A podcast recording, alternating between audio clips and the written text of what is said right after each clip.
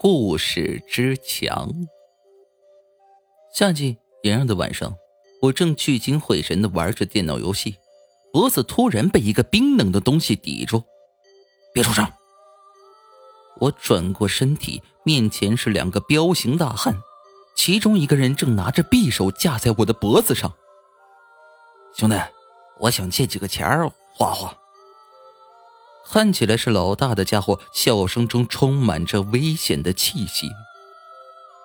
这房间里的东西你们随便拿，不过小点声，千万别惊动他。我露出了担心害怕的表情。他们愣了一下：“你这房间就这么大点儿？我刚才都找过了，除了你没有别人。”我右手食指做了个不要说话的动作，小心翼翼、轻声的说。你们不了解这间房子的历史，据说以前这住的一对夫妻，后来丈夫出轨杀死了妻子，他自己也疯了。警察搜遍了整间房间都没找到，你们知道他把他藏哪儿了吗？老大对我讲的故事显然有了兴趣，你说说藏哪儿了？我伸出左手指着东边不远处的一堵墙，心有余悸地说。人们都传言，丈夫把她砌进了墙里，因为每天晚上邻居们都能听到这所屋子里传出的扒墙声。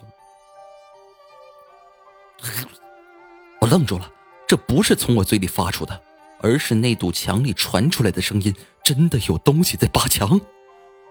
两个劫匪脸色发白，握着匕首的手开始颤抖。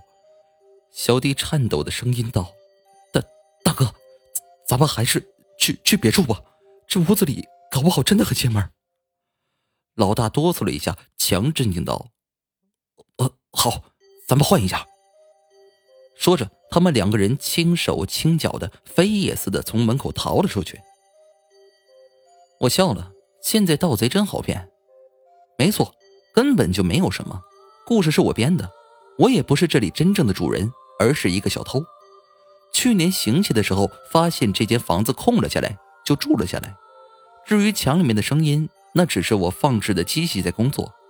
没办法，我用这个吓跑了许多闯进来的强盗。